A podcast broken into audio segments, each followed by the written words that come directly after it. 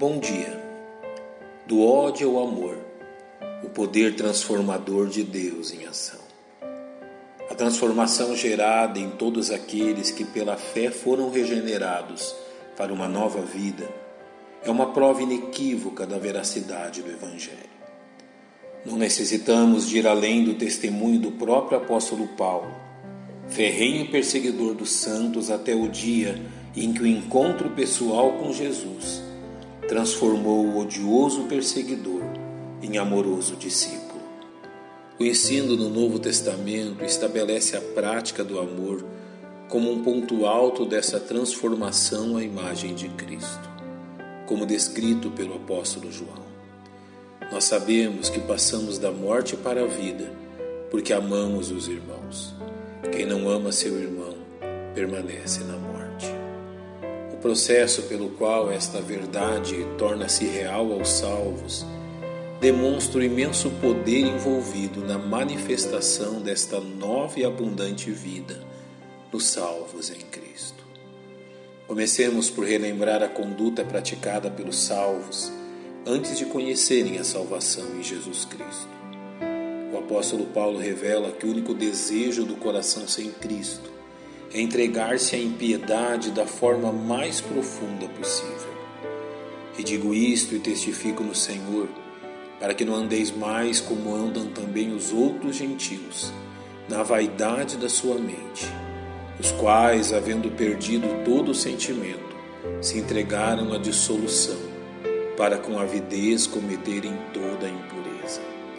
O apóstolo Pedro ressalta a completa inutilidade da vida sem Cristo porque é bastante que no tempo passado da vida fizéssemos a vontade dos gentios, andando em dissoluções, concupiscências, borrachices, glutonarias, bebedices e abomináveis idolatrias.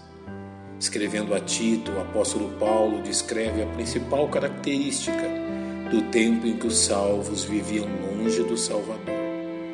Porque também nós éramos noutro tempo insensatos, desobedientes, extraviados, servindo a várias concupiscências e deleites, vivendo em malícia e inveja, odiosos e odiando-nos uns aos outros.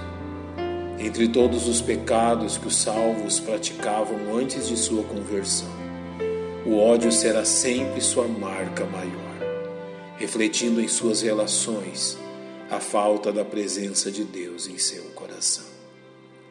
Diante deste pavoroso quadro, reconheçamos que nada além do poder de Deus poderia realizar a tão necessária transformação, como descrita pelo apóstolo Paulo.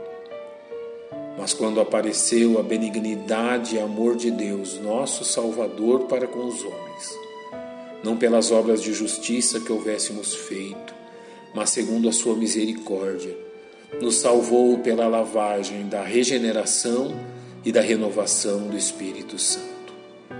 Foi o amor de Deus, contrastado pelo ódio do pecador, o fio condutor da obra de resgate e transformação dos ímpios em novas criaturas.